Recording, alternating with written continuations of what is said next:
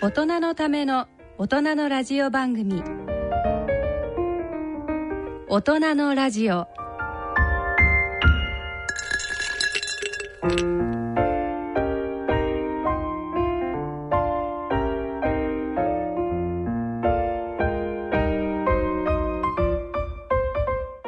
ご機嫌いかがですか坪田和夫ですこんにちは西澤邦弘ですこんにちは久保田恵里ですこの時間はご機嫌をテーマにお送りしていますはいえー、といよいよ12月に入りまして、もう今年が終わってしまうって言っちゃダメなわけですそようねそう、今年は長かった し素晴らしい年だったうんな、まだだから人類23年始まって以来の素晴らしい年だったなっていう感じで、しかも平成の店じまいに立ち会えるんですからねそうそうそうそう我々はそうですねそうですなんかねテレビでも結構平成を振り返る的な番組増えてきましたよね、ねうんいやー何何ですかね次はねあなんかその新しい年号も決まった時点で公表するっていうようなニュースも出てきて、簡単になってほしいね難しい感じじゃなく てどどんな感じが簡単です か占う まあでも考えてみれば平成って簡単だったよねそういや本当にね誰でもわかりますからね、うん平和になる、本当そうなそうでのすかな、ねまあでも本当あの平成天皇もねあの立派な天皇陛下でうんとで新しい時代を築かれましたよね、えー素晴本当に、らしいうんね今度も楽しみですねどうなっ楽していみでくすか、ね来年もそうそれであの11月とかは何かおもせあの坪田先生は福岡でポジティブサイコロジー学会をそさうれてあのーリスナーの方でお聞きになられた方もいらっしゃるかもしれませんが日本ポジティブサイコロジー学会っていう学会が、まあ、ありましてこれは福岡でありまして、えーそのもともとはアメリカにポジティブサイコロジー学会っていうのがあったんだけど、ええそこそれだとなかなかエビデンスが、えー、とないこともあるので医学会っていうことであーエビデンス重視の会にしたんです、ね、なるほどなるほどそで非の常に150人ぐらい集まって盛り上が世り界まし中たからもちろんいらっしいらっしゃってる世界中じゃなくて主に日本ですこれ、うん今回の一番のトピックはどんな一番面白かったのはね、天井が高い方が鬱にならないっていう鬱の人なんかも、ええ天井の高いお家にいた方がああリカバリーが早いとか天井が高いことに気づく人の方がリカバリーが早いそうそうそういうでなんでかっていうすごい面白いんだけど、ええまず上を向くかどうからしいのよあ上をうん、だからあー天井が高くても低くても上を向いてないとうんそれに気づかないだから天井って俺も気になるんですよすごく、ええあこのお部屋天井高くていいですねってよく言ってるから、ええやっぱ上ばっかり見てんだなと思あうあその公園でだから見ない人も逆にいるんだなっていうことにな驚るいたほどねいや僕なんか子供の頃なんかあの上の天井に木が張ってあってその木目とかあるじゃないですか、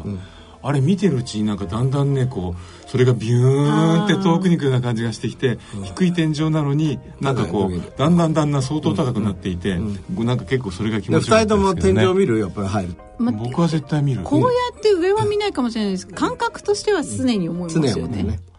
いや僕基本的にあのちょっとねあの180超えてるぐらいだからあのまあんずまぶつかんないようにしなきゃぶいつけかなんないいこととなんか部屋に入った時 になんかこう圧迫感ないかなっていうのは一応こう確認しますねっそてれいはうところとかね、やっぱり環境も大事だなっていうことですよあなるほどねあでもあれですかねもしあの住宅事情で高い天井が作れないとしたら、ん鏡を貼っちゃうとかなんかそういう仕掛けにしてなんかちょっとした見た方がいいいいんですかね工夫とかねきっと例ねえば床の間とかあるじゃないですか、ええ狭いところをやっぱりええ広く見せたりする、うんだから日本はそれなりの工夫をしてるわけですよねそうですよね、あんな床の間って何のためにあんのっていうことあるけど、うんうんうんうんやっぱあれによって空間が広く感じるとかうんうんうんうんあるわけじゃないですか、うんだって天井高いのって上の部分は使わないわけでしょ実際、うんうん全く本当はまあ今日19巻としては関係ないです関よ係ない西澤さんみたいに背が高ければいいそうそうそうそう私なんかすごく小さいででもそれがね大事だって面白いですね、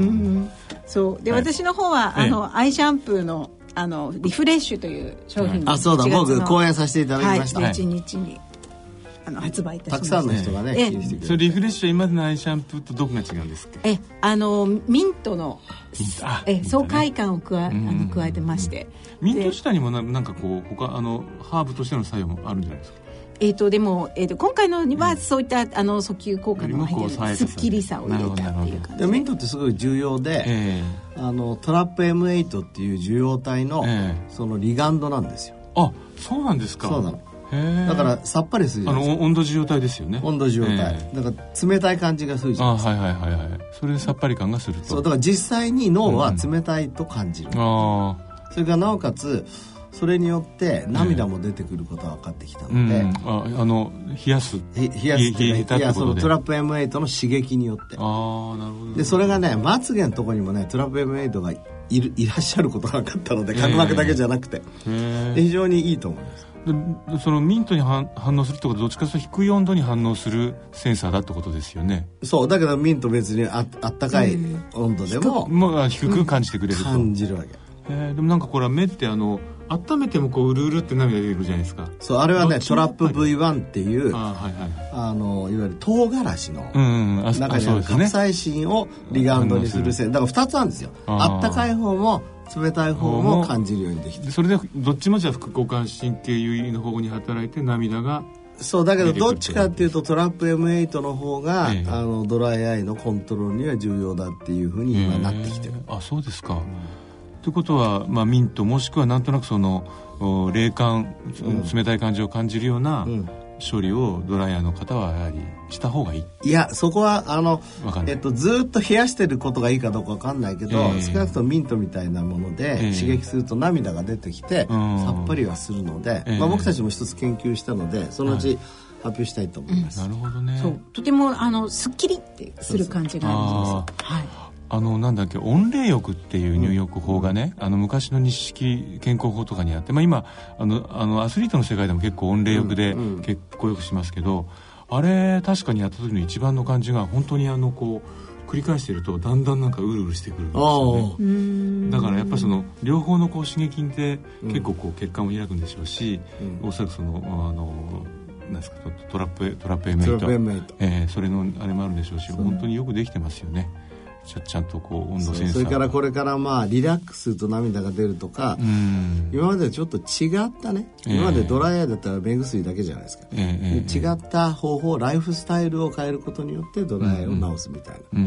んこういうアイシャンプーとかねとても僕はいいと思ううんいいですねまあ本当にねだからあの坪田先生があの目の専門のお医者さんということで目の話多いですけど本当この番組を通してねその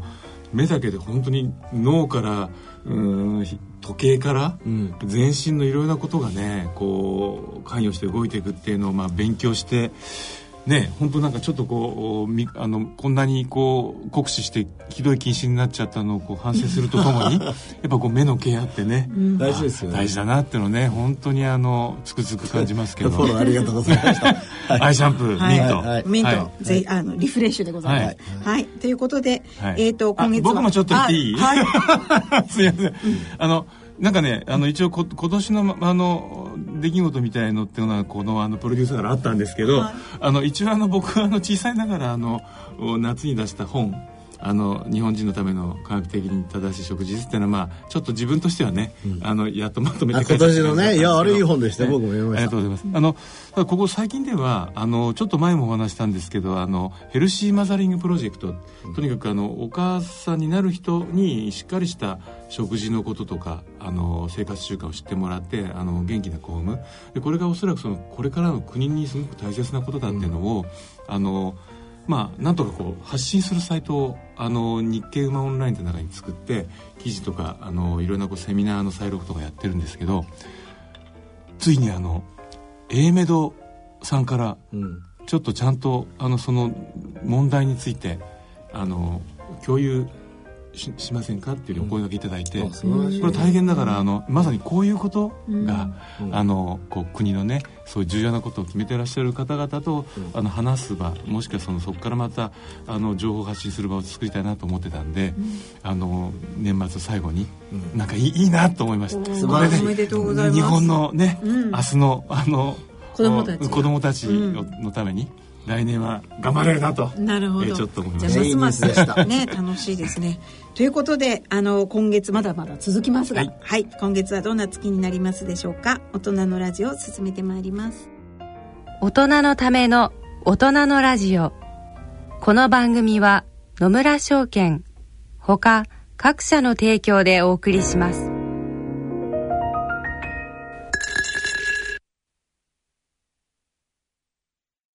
野村第二の人生に必要なのはお金だけじゃないからゆったりとした旅を楽しみたい健康はもちろん若々しさもまだまだ保ちたい住まいをもっと快適にしたり相続のこととかもしもの時のことも考えておきたいセカンドライフのために知りたいことってたくさんありますよねあなたのハッピーなセカンドライフのために野村証券の本支店ではさまざまなスペシャリストを講師にお招きして野村のハッピーライフセミナーを開催しています詳細はウェブで「野村のハッピーライフ」と検索してくださいなお当セミナーではセミナーでご紹介する商品などの勧誘を行う場合がありますそれ野村に来てみよ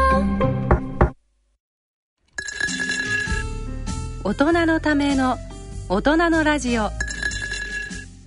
い、えー健康医学のコーナーです。このコーナーではユニークな医学論文や医学界での話題などを紹介してまいります。今月も坪田先生、西澤さんからいろいろな論文が上がってきておりまして、あの私あの坪田先生が来たのでまず最初にこうあの、えー日光にね、うんちゃんと当たっていることで、うんあの近視の、えー進行が、うんえー遅くなったとうんそういうあの論文があったので、えええーちょっとこれについてお話を伺いたいなとあそれでこのね今回の「インフルエンス・オブ・シーズン・アップ・オン・パーソナル・ライト・エクスポージャー」っていうのは、えっとまず夏とね冬ではうん近視の進行が違いますよと、うんだから夏の方が当然外で出てるじゃないえですか、だーから近視が遅くなるはいそれから最近もう一個出たのは産む、うータイミングによって、ええっと近視の進行その子供ねえー変わりますよとあそう季節によ季っ節、てで季すよね節いつ産むかはとい、はいはいでだから夏に産んだ人の方が禁止になりやすいのかなその後すぐ冬になっちゃって、それからお母さんがその夏の間逆に浴びてるんじゃないかとか、そのメカニズムよく分かってないんだけどね、ただだからライトとそういう禁止とがすごく関係するっていうところはもう確実だよね、でこの間ねあのー名古屋大学の吉村先生っていう、はいこれ光の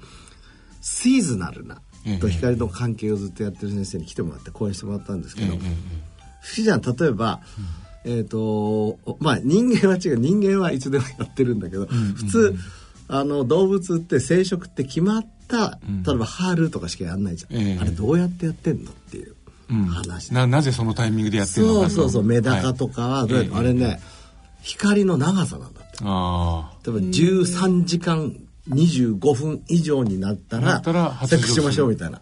じゃあその開花みたいなもんですねそうあのな何度のラインを超えてそう光がこのくらいになったらそうつぼみをつけますよとそうそれと温度とそう今の A ちゃんに言ったように、なるほどね温度と光の長さで決まってて、うんうんうんそのメカニズムやっててこれ面白いんですうよねん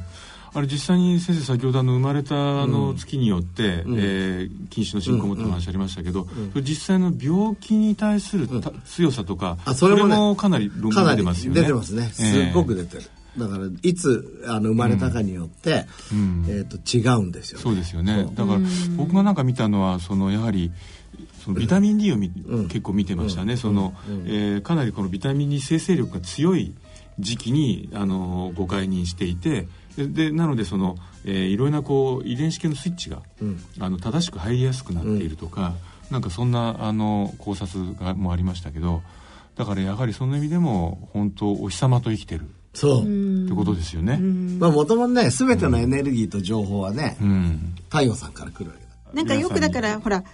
日本の学校だと4月3月でタームがあって、うんなんか4月5月6月生まれの子ってこう活発なのは、んこう一番年上だからだって思うけれど、なんかそれはずっと引きずってる気がして、うんずっと、確かにうね、ん、だからなんか実はなんかそこって何かあるのかなって私は思って、あああるかもね、まあ当然あるよねだって1年近く差があるんだもんね、いやだから3月生まれの私としてはもう、なんで俺はこんなにあのみんなのように勉強ができないんだっていうの が高学年に入るまでずっとありましたからねでもさ年を取った後は定年が遅いとかね結構得することもあるねうんまあでもなんかその頃になると50本100本になってくるんですなんとな くまあそれ意識の問題ですね早生まれ早生まれみたいなまあ、はいあの得もしてるんでしょうけど あそうそうそれであの私が見つけたのはあの全身にですね、ブルーライトを30分当てたら血圧が優位に下がりましたっていうのがあってで、えーそのおこれ収縮筋の血圧が下がってるんだけどそれだけじゃなくて心血管リスクマーカーも下がってるんですよ、だからあの実はちょっとこいつ大丈夫かなっていうあの大学時代の友達がよく飲んだ後にあのうちに寝てたりとかねすると必ず朝ですねパンツ一枚でじ人んちのベランダに出て「おーい!」とか言ってたんですよ大丈夫かなと思ってたんですけどあれブルーライト浴びてたんですねああなるほでどちゃんとあのそいつは血あ圧をの下げていくええあの東大法学部で立派な人間に実はなったんですよだからでもさそのブルーライト今 ね、えっと今全身浴びるって言ったけど、ええー今ブルーライトのフォトリセプターで OPN4 っていうのが見つかり、えはいそれからバイオレットライトで OPN5 っていうものが見つかり、ええまあ、いろんなことをしてるってことが分かってきたんですねで例えばまああのレセプターでもでも基本的には目目にあるんですかやっぱり目にあるんだけど OPN5 はええ体中にあることが分あかってきた、そうなんですかそうだからあのバイオレットライト当てるとですね、ええ髪の毛が生えるっていうのをラッセル・ヴァンゲルダーあありがましたね言い出したりとか、はい、あのマウスで見たそやうつですよそう、ねそうとか、はいはいブルーライトもそうですし、えだからそういうのはこれからたくさん出てくるから、はいまあ、基本的にいろんなメカニズム全部はまだ解明されてないけど、ええ太陽の中に含まれてる光が多うんうん分目だけじゃなくて、んうん皮膚にもいい影響を与えるんでしょうね、えうんだからやっぱりねゆ夜不自然なものを不自然な時間に浴びちゃいけないけど、浴びるべき時にあるものはちゃんと享受するというそうそうで特にね OPN5 っていうのはねえ、えあの頭の中にすごく出ててそれで哺乳類はダメなんだけど鳥類って全部そこで光を取ってるんですよちゃんとへえあそうなんですかそうなのえ頭の中っていうのはだから脳の中ああ脳の中で光を感知してる、ああもうそのお鳥のこうけあのふ羽毛を通してそう脳が感じてるそっうてそこうそとうですそかうだからあと魚なんかもああだからの脳とかをそのなんか墨汁で 染めちゃったりしちゃうと、ええそういうのが分かんなくなっちゃったりとかああだから哺乳類は目が主なんですけどうんうんうね、んでもに哺乳類もまだあの皮膚とかにも残ってるものがさっき言った OPL5 とか残ってるから、これ光バイオロジーは面うん白い面白いですね僕たちも頑張ってまあはいややりたいと思っております、まあ、それはだからあの場合によってはこの光だけじゃなくて、音の波みたいなものを含めてこの波にも進んでいくってことですよね。そうですねはい、あねあと西澤さんもう一つなんかあのテニスあテテニスっていうか、まあ、たまたま自分がやってることとあとまあ今年ねあの大坂なおみさんとかすごくあの話題になったプレイヤーもいっぱいいましたけれども。あの前もですね実はどんなスポーツをやってたとやってる人たちが、あのー健康かっていうのがあって、その時も結構球技系その時は上にあったんですよでもやっぱりテニスが一番上にあったんですけど今回またコペンハーゲンで8600人ぐらいをですね25年間追跡した研究が出て、えーセデンタリーの人に比べてどんなスポーツやってる人が平均余命がどれだけ長くなってる、で一番がやっぱりテニスでですね、9.7年すごいねだから明るい楽天主義で伸びるのとほぼ同じくらい素晴らしいねだからヘラヘラしながらテニスをやれば20結構いける歳けどそれまあいろんな解釈あるけど、ええまずテニスだとやっぱり外でやること多いから、ええサーカリアリズムにはいいよね、うん日光そさうっできすのね話じゃない。ただね2番目がねバドミントンでバドミントンも6.2年なんですおうそれはバドミントン中はで中でやりますよねやることが多やっいぱりこうなんか伸びてなんかやったりとかあ負でも荷がビバドミントンはテニスに比べると単位時間あたりの運動量が多いっていうう、ーんそうなんだミトコンデリア機能が活性化する確かにテニスはバット動く時はバット動くけど、意外とじっとしてる時は、まあシングルスはずっと走ってますけどねどっちも、えー、とエアロビックスででうん定型化してないね、うん、そうですね。あと、これ3番目にサッカーが来てて4.7年なんですよ。これは外でうんエアロビックス、あとはもう一つは、その、おなんですか、対戦型というか、ん相手が必ず必要である、うんまあ、つまり対話型のスポーツっていうか、そのスポーツ自体が対話型になってるっていうか、まあ、あとむあの自分の意思と反したことが向こうから返ってくるのに、ん対応していくスポーツ、というのもなんかあんのかなという気がしたんですけどこれそう論文によるとテニスが9.7年、はいバドミントンが6.2年、ええサッカーが4.7年はいサイクリングが3.7年え水泳が3.4年えうんジョギングが3.2年うん体操が3.1年、うんえージムなどのアクティビティは1.5一年点あなんかなんとなくあの確かに一人でできちゃうことが、ですねだんだんだんだんなんだかからこう印象をどう分けるかでなんかこのじゃあもしかしたら水泳もあの水球だったらあのもう少し高いとかねあ、かもしれないね。なんかジョギングもあの、うん競い合うジョギングだったら 前あったもんね、あの、ネズミも運動させるのに、ええその集団で運動させた方が効果が高いとかうね。んそうですよね、あの諏訪先生だあの筑波大のね諏訪先生たちもやはりその一人で同じ運動するよりも何人かでやってか会話した方がさらに BDNF も増えるっていうねね言ってましたねありますもんね、あとあの習慣からすると、ええあの医学部の学生を追ったあの、まあ、アンケートがあるんだけど、ええテニスが一番続けてる、ああテニスというスポーツだとうん続けやすいじゃないですか、は比較い的そうですねでもサッカーとかなんかたくさんひ人がいあないると程度人が必要になっちゃいますからねだからちゃんとやってて偉いね、うん確かにねテニスは80代超えてもあのしっかり試合してらっしゃる方が結構たくさんいるんですよね。そう僕たちの OB の先生たちもみんな結構80代超えてもテニスやってる人いっぱいいるよね、で無理するとすぐあの冬アキレス腱切ったりするという意味では過酷なんですけど。それでもいいんだろうね、きっとですね。だから、まあおそらく先生がおっしゃったように、あの、ほぼ外だっていうのもね。僕なんか部屋の中で結構でも走ったりとかさしてるから今1.5年でちょっとさショックなんだけど、 でも先生、ヨットマンじゃないですか。まあそもヨそもヨットとかね、まあ、水泳 3. 点何年だからいいかええ積み上げ方式。積み上げ方 式全部足していいんならいいけどスキーとかみたいなスキーはなんかね、入ってなかったですけど、コペンハーゲンなんかしてそうですけどね、もっとね。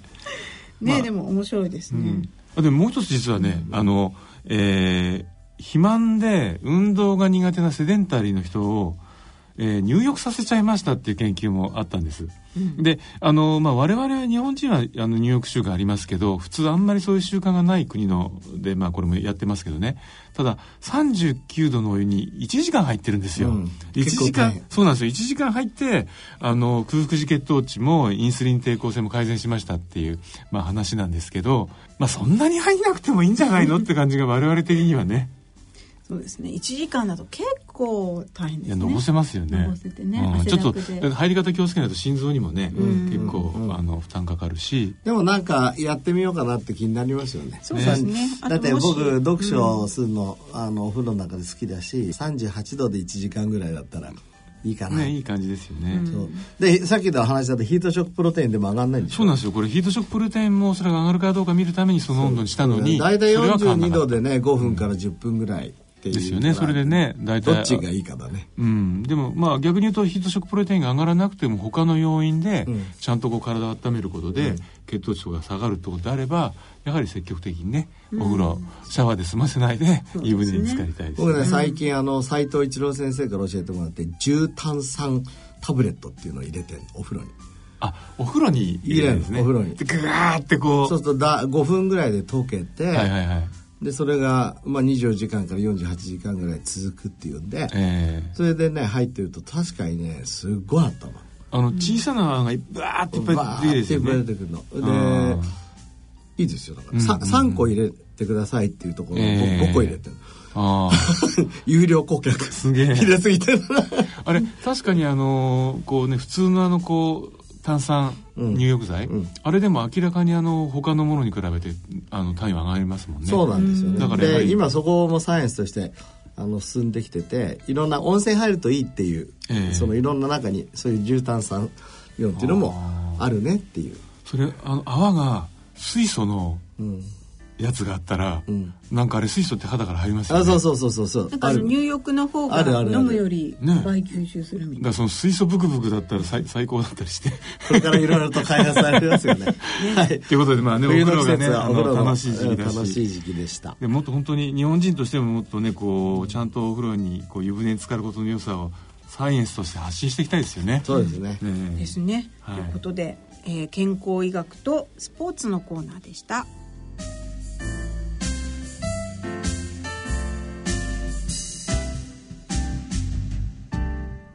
野村、ちょっと気になるお金の話。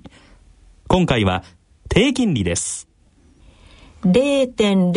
えー、0.00お母さんどうしたんだいいえね、預金金利が何パーセントかを見ていたんですよ。今は低金利時代だからね。昔は金利が高い時代もあったんですよね。そうだね。確か年利7%で複利運用すると、元本が10年で2倍近くになったと思うよ。いい時代でしたね。じゃあ、年利0.025%で元本が倍になるには何年かかると思います100年ぐらいかな。いいえ、2773年かかるらしいですよ。 2773年。お金の誕生はいつだったかなお金に関するご相談は、お近くの野村証券へどうぞ。それ野村に来てみよう大人のための大人のラジオ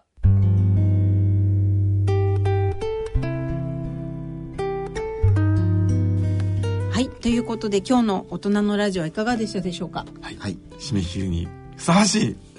明るい感じで。ねお風呂よしてにせおよ風呂よしてに光よし光よし光よし本当よはいかったです なんかあの久保田さんあれでしょはい1月あ1日にそうなんですそうなんかすごい1日すご放い送の先ほどあの一番最初にお話しいただいたアイシャンプーの CM を今撮影しておりまして素1晴らしい月1日の放送で2019年のチャレンジですはいそれがどうもあのかのかの新しいスマップから分かれたはい、新しい別の地図の,、あのテレビ番組あテレビっていうか、えー、とインターネット放送アベマ t v の中で放送しようということで、今鋭ごいで意すね制作中でございます楽し1み月にして1日ですよはい、お正月放送でございお正ま月す実業団見てる頃だねねえあのじゃあパソコンであのまあそうでテすねレビテレビでは、実業団ええはい、そして、はいはい今年も皆様お正月は青学を応援くださいああ勝ちそうだよねまたねんあれ本当箱根勝ちそう箱根駅伝箱根駅伝は2日と3日二日あそうですねはいはい、